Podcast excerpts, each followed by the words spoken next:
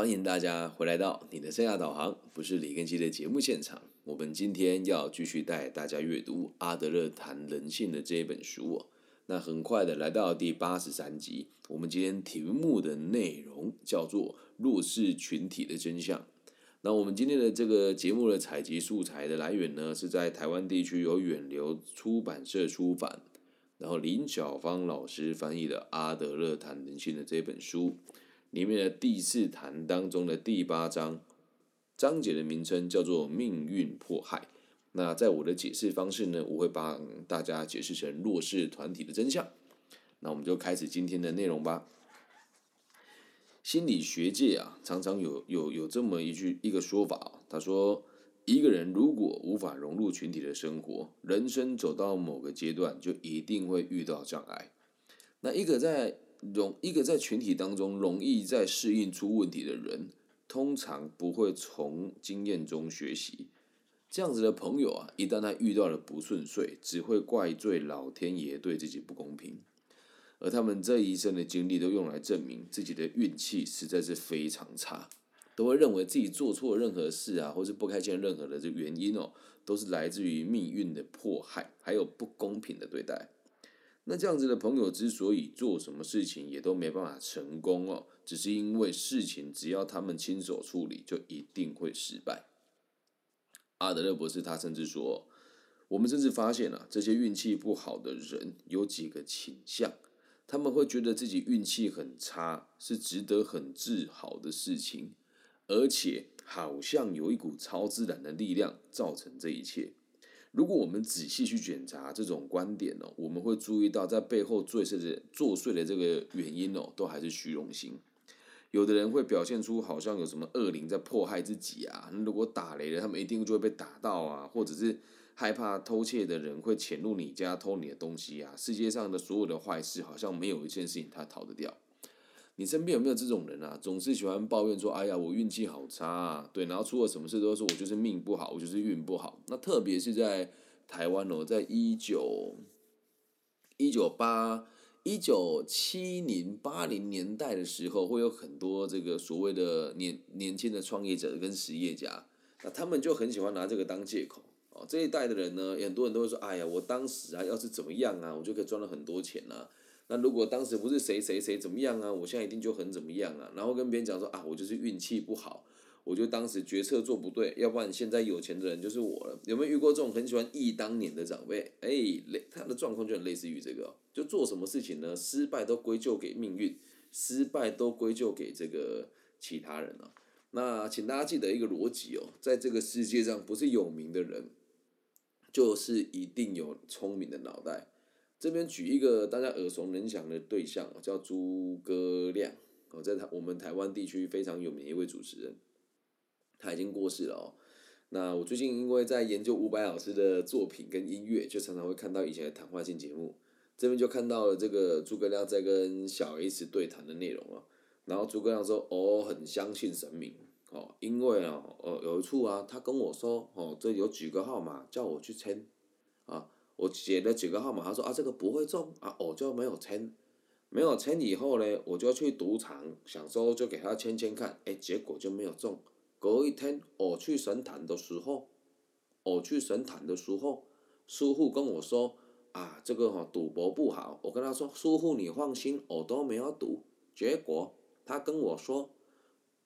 你不要说你没有赌啦，输了那么多了。我从那一次以后，他就说他很相信神明。那这一群人很有趣哦，只要把失败的原因就会推就给神明，所以会有盲目的信仰的这种状况发生。要不然就是我就是运气不好啊，哦，所以这种心态的人很有趣哦。但是呢，我们如果换个角度来想哦。为什么会有很多人都喜欢拿命运来做文章，或者是会喜欢去算命哦？只有那一些自以为地球绕着自己转的人，才会有这种夸张又夸大的想法。经常遇到不顺遂的事情哦，它是有可能的。但是极度虚荣的人，他就会认为世界上所有的失败的感，所有的失败的要素跟敌对的实力，都是冲着自己而来的。那报复他们。他就想说，反正我就是很衰，我就要报复这个世界。那这个类型的人，小时候就已经认定自己是受害者了。有的人甚至可以这么说，我我们可以用这个论点来来看待这件事情哦，强盗啊、杀人犯啊，以及这个一群讨厌的家伙啦，或者是鬼魂啊、幽灵啊，世界上所有的负面形象、水逆啊，好像全部都是针对这一群运气不好的人。那好像不管加害者是不是人哦，都没有正经事可以做，专门找他麻烦。有没有遇到这种人啊？反正每次错就都不是他的错啊。那这种人的心态哦，从外在的行为就可以看出来啊。然后再就是我们今天讲的重点哦，弱势族群几乎都符合这个样貌。我先讲啊，如果我们要讲什么叫弱势，真的在台湾没有几个人比我还要弱势哦。我的 要再重复一次很麻烦啊！哦，四岁确诊这个过动症，然后八岁哎八岁确诊过动症了，四岁跳八六，八八岁确诊过动症，然后十四岁不小心犯了不好的事情，然后再来十九岁脑瘤开刀，然后二十一岁到马祖服役，然后二十三岁未婚妻跟别人跑掉，对，然后二十七岁车祸。呃，二十六岁，二十五岁车祸卧病在床，对，两年半，然后期间女朋友也跑掉嘛，那后来结了婚也离了婚，然后做生意被吞了几百万，嗯，然后现在是单亲爸爸。说真的，谁能比我弱势，对吧？而且我是真这样子，在车祸完之后，我右膝盖一下就不能动了，有人会比我弱势吗？然后就是像我这么样子的一个人，我的外在看起来却非常的强壮。哦，有一阵子也不是有一阵子，前几天哦，我去停那个生长者的停车位，就看到有人拿手机起来拍，然后说哦抓到了哦，没有生障，然后停身上车位，就是你们这种不要脸的人，对，然后我就跟他讲说我是生长者，他说你有那一张证就可以证明你是生长者吗？我说理论上来讲哦，如果是同一个户头有身障的人，那这一头这个户头诶，这个户口里面的车子就可以申请残障车位。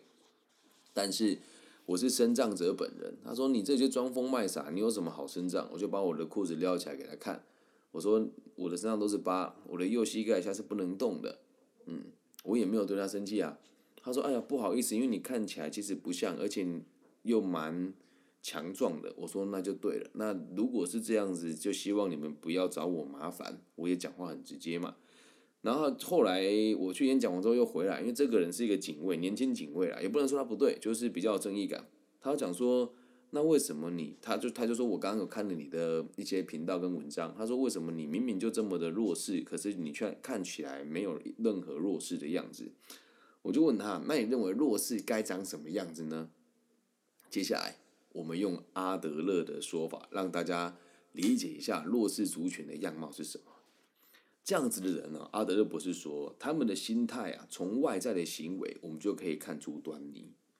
走路啊，看起来一副压力很大的样子，弯腰驼背，那一定要让别人看，就说哇，这个人怎么看起来这么辛苦，压力这么大啊？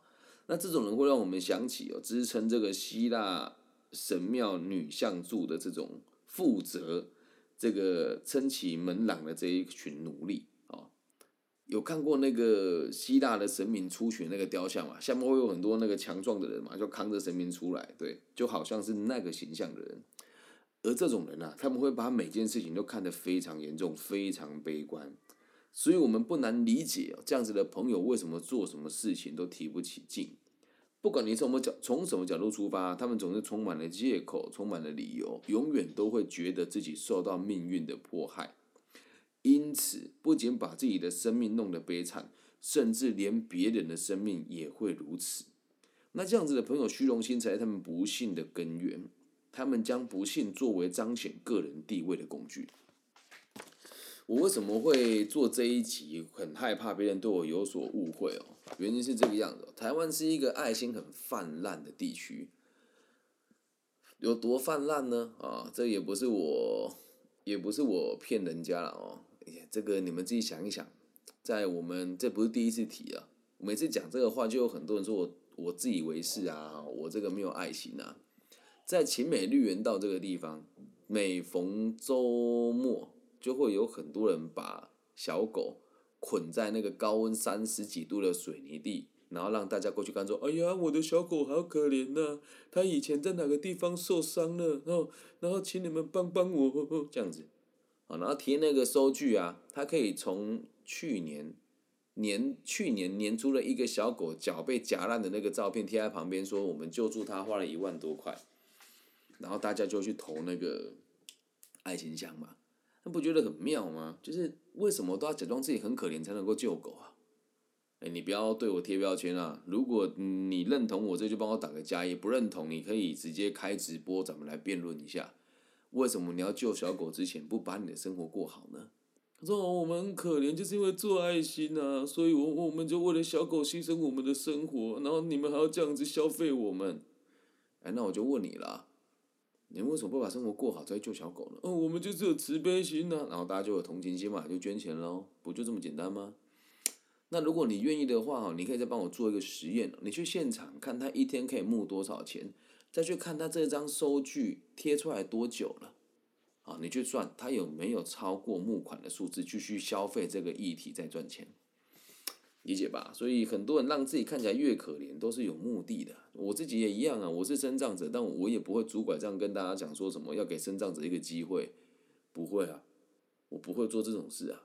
哦，然后其实每个人立场都不同啦。在我们在担任这个咨询委员的时候，要协助一些政策的发展，就会有人会讲某一些自己的缺陷，说那我们这个缺陷没有在这个法律规章当中，我们好辛苦，我们需要被帮助。那我每次看到这样子的朋友，我都会说，我觉得我们可以一起讨论，这是没有问题的。但是你一定要腰杆打直，你要诉说的是你个人应该有的权利。而不是用非常可怜跟被害者的角度去那边博取同情啊。那我知道这样讲，又有很多人觉得我们对人家贴标签，但是啊，我说我的周遭也有很多和我一样有精神上面的障碍跟身心障碍的朋友，但和我走在一起的朋友，如果你有身心障碍的状况，通常你都是可以自力更生的，因为你如果仔细观察这个世界，就会发现，不管你的身体。有哪些残疾？你总是可以找到可以活下去的原因跟动力，还有理由。那每个人看到这个生障者的角度都不同哦。那在我这个行业，我看的特别多。我曾经就有看过非常乐观的玻璃娃娃，也有看过非常乐观的这个肌肉萎缩症的这个同学，然后也有看过就是非常积极上进的这个脑麻的学生。你说老师他说脑麻了还能够？积极上进吗，但起码他不会用这个身份去诓骗别人啊，理解吧？所以有时候我们看到路边的这个在卖口香糖的这些弱势族群，他如果真的是连生活都无法自理的，我们应该要支持。但他如果是可以好好说话，也可以好好跟你沟通，他可以选择更有尊严的生活方式，但他却没有选择用让自己看起来很辛苦的方式去贩卖非常高单价的零售商品。那从某种程度上，这也是弱势者的一种。优势吧。其实做这一集，我一直在想说，我要怎么讲才不会这么的直接。但阿德勒博士的本意就是这么直接。那如果你真的要退三百步回来讲话，假设你是身体有障碍，或者是你这个外观上看起来有明显的缺缺憾的朋友，那我们就讲这样子的弱势朋友，我们是可以理解的。那说这个吼，就是要让大家理解。不要拿弱小当借口，也不要拿疾病当借口。台湾在这几年啊，这件事我一定要说一下。很多人都说我有忧郁症，我有躁郁倾向。网络上那个检核表格，我就怀疑我自己有忧郁症。然后你去看医生的时候，通常都撑不过三分钟，他就开药给你吃了。一旦吃了之后，你就很难恢复原状，你就一直拿这个当借口，逃避一辈子。其实，在我的节目当中，有很多人听了我节目一年、半年以后，就跟我说：“谢谢你治愈了我的什么什么疾病。”我说：“你千万不要这么说，我会被罚钱的。”他说：“我照你的说法，就跟医生提这个停药，那医生也停了。”他问我说：“为什么我会想停药？”我跟他说：“我听了你的节目。”然后他说：“他也想听听看。”但听了之后，他说：“他觉得你是一个言论很偏激的人。”我说：“那没有关系啊，起码我们把事情解决了。”所以在台湾你会看到很多人啊，会是什么？我需要公益团体的支持啊！你明明就好手好脚的，为什么要人家支持呢？对吧？说这个会得罪很多人啊，比如说像，诶，哦，我们讲外外配哦，就是所谓的这个外籍的配偶，为什么需要关心他们？你说他们来这边无无无无依无靠的很可怜，那是他们的选择啊。那如果每个人都需要人家同情，那个那那这个社会，你不觉得认真工作的人很该死吗？所以你周遭人如果是因为他有疾病，你同情他，我是觉得真的没有必要。好，然后最后我会讲弱势者的真相，讲个故事跟大家做收尾哦。嗯，我在台中市担任这个青年咨询委员，那我向来做事有一说一啊，我不敢说我是最棒的，但在这个委员会里面，我个人认为我的资历算深，然后经济实力也算不错。那在青少年服务跟就业辅导这个领域，也算是三十出头岁这里面在台湾的指标型人物了。然后呢，我每次提出我的意见啊，总会有一个人。啊，我直接说他的名字也也没有关系，我觉得毕竟就是讨论而已嘛哦，就是我们的另外一个组的组长哦，姓啊不要讲人家名字，讲绰号哦，叫小红啊，小红，那他总是很喜欢哦，在群组里面啊跟我对着干，我提出提议，他就在下面讲，哦这好像不合规定哦，或讲然后讲话就很挑衅啊，然后他也会在他自己的组内，我是。叫我是就业经济组的，然后他是都市发展组的，然后这很多人都很不顺眼他，我倒是还好，因为我觉得年轻人需要教育嘛哦，然后他隔着屏幕或者在群组上跟我搏火的时候，哇，那个气焰真的是很酷啊！我本来想说，嗯，敢跟我提出对立意见的人，一定也蛮有两把刷子的。然后说起话来，虽然没什么逻辑，但感觉是头头是道啊。他说他为了这个。哎，什么这个为为了这个人民的意志啊，表达这个青年的这个意见啊，他说他们在议会里面非常有经验嘛，那我也都很乐意倾听哦。然后呢，有一次因为疫情嘛，我们很久没有见面了，那终于有一次我们在一个培训的场合见了面，不夸张哎，你知道他把这个弱者的这个形象发挥到淋漓尽致哦。我当时过去跟他递名片的时候，我老实说，呃，我确实有露出我的那一种，你敢挑衅我，你就应该面对我那个气势出现。那其实听，就算你没听过，没有看过我本人啊，听我的声音也知道我不好欺负。所以我拿名片过去的时候，他就真的跟这里讲的一样，弯腰驼背，然后让人家看起来很可怜。然后看到我，我把名片掏出来之后，他转头就跑，真的是用跑的哦。然后跑了之后，就躲在另外一个委员身后，而另外这个委员跟这一个小红基本上是一模一样的人，他们在网络上打字大放厥词，说什么我开了哪些公司啊，然后我投资了什么东西啊，我关注哪些社会议题啊，可是他们是连自己工作都很有问题的一群人哦，那他们两个就这样被我追着跑，我也不是刻意要追他，我真的只是想说，哇，没想到他们是孩子耶，虽然小我没几岁。但是就是文文弱弱的，工作也还没有稳定的那一群人，就是键盘侠了哦。然后我我就只是很专业，就是我们可能有什么误会啊，小红，就是我我只是想跟你讲说，我过去可能有很多地方不礼貌，言语过于主观。那今天既然见了面，然后我就一边讲，他就就蹲下来，他突然就蹲下来了，周遭人都看到。我说靠，到底干嘛？一个男生在我面前蹲下来，然后正对着我的裤裆，到底想做什么？然后蹲下来之后，他在包包里面拿他。这是最有趣的哦，他在这个地方跟我装可怜，然后用我们的这个团体的名义去印制商品来贩售，然后会在外面说我们这个他是这个团体的这个领导者，啊，那我个人对这个是没什么意见的哦。然后当时我就跟他讲说，能不能跟你交换一张名片？他说哦，你你不要过来，你你你这样子让我感觉到很很有压迫感，嗯，好像我在欺负他一样。那如果今天我是那一种爱挑起争端的，你就过去跟他讲说，你现在是怎么样？没种是不是？我没有啊。我说好，那我把我名片放在您的桌上。那如果可以的话，咱们多交流。那后来我离开了之后，我就看到他把我名片丢在垃圾桶里面了。然后之后我就想说，或许是我太过于武断了，或许是我太对人家太凶了。毕竟这几年我的言行举止也被磨得柔和很多嘛。然后呢，后来第二次我们被研考会召见的时候，他也一起来了。哇哦，这次完全不一样哦。因为他知道我会来开这个会议，然后也知道我向来不拉群结党的，他就找了四个跟他一起的打手。哦，这几个人聚在一起，这几个人没有聚在一起之前，讲话都非常没有自信。聚在一起之后，就开始哎，哇，走路抬头挺胸喽。只有一个人的时候，当你对垒他们，他们会说：哎呀，真的，你你不要过来，我我我觉得你这样子，我我要给你一些空间，你要给我一些空间，我觉得不舒服，你不要侵犯我。但他们一群人的时候，就抬头挺胸了。我当天哦，就是他们看到我的眼神都很挑衅啊，这个也无法模仿啊，每一个都是这种。其中我印象最深的哦，是一个在我们中部最顶尖的大学毕业的同学。那这间大学呢，就我之前有提过，就让人家很自喜的一间大学啊，学历在台湾的成绩排名蛮前面的，但在在全世界排名其实蛮后段的。哦，也是以农学院立立学的一间学校。然后。真的，我看了会觉得很遗憾的，就是连衣服都不会好好穿，然后开一间管顾公司，在外面就跟人家进行一些课程，有没有赚钱我们都不评论了。然后当天他们就会就提出嘛，因为我只有一个人嘛，那在开这种族群会议的时候，他们有四五个人，就会讲说，哎，我觉得我这是这个是真实的故事哦。他说，我觉得我们做这个青年决议啊，应该要把游戏规则讲清楚啊。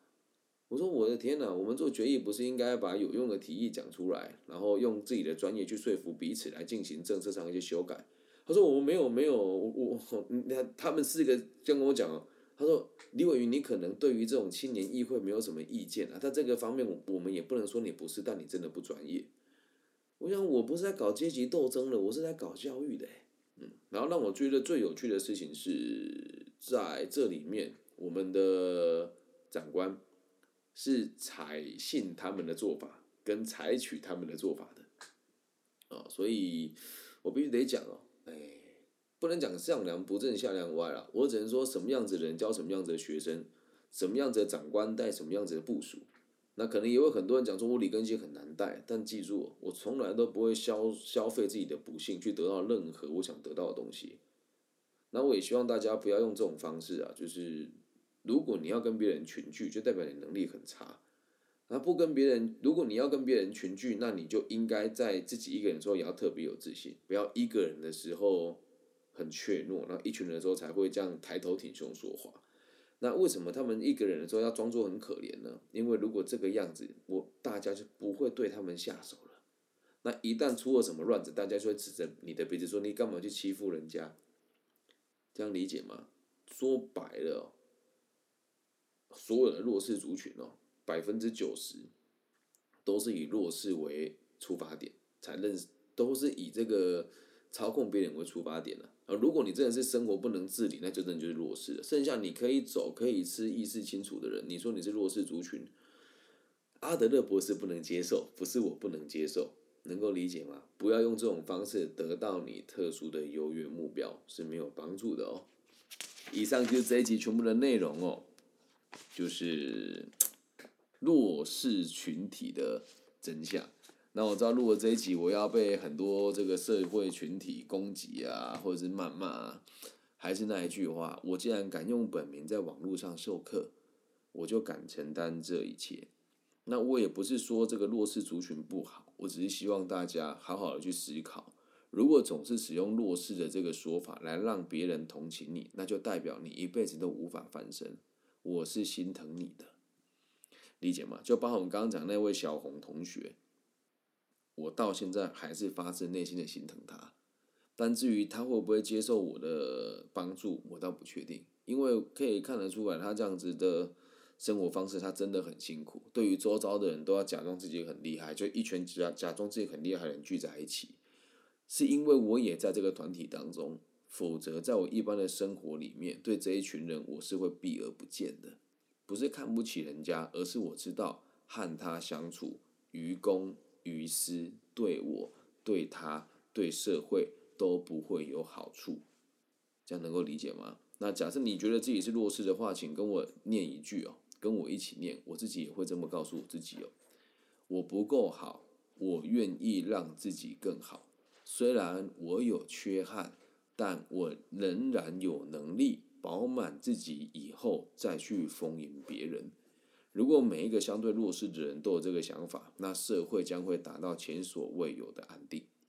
如果我们把这个理念放得大一点哦，把它看到这个大团体与大团体之间的状况，你就会发现，乌克兰跟俄罗斯之间谁故意用弱势的方法在取得更好的定位跟认知。以上就这期全部内容了，录完了，有点这个心情沉重，但就希望大家能够理解，没有人可以帮得了你，只有你自己可以帮你自己。OK，我爱你们。如果大家也喜欢我的节目，记得帮我分享、订阅加按赞。那假设你对我的节目有喜欢，也想要赞助我的话，也非常感谢昨天有人点播我唱歌，然后有赞助我啊。所谓五块十块不嫌少，五万十万也不嫌多。如果你们喜欢的话，可以告诉我，我会把赞助的链接分享给大家。那说真的不是要卖惨了，如果真的要真的要讲弱势的话，没有多少人比我还要辛苦，但是我仍然把我自己过得很好，我可以这么做，你也可以这么做。我爱你们，那祝福每个听我节目的朋友都可以一切健康、平安、顺心。大家晚安，拜拜。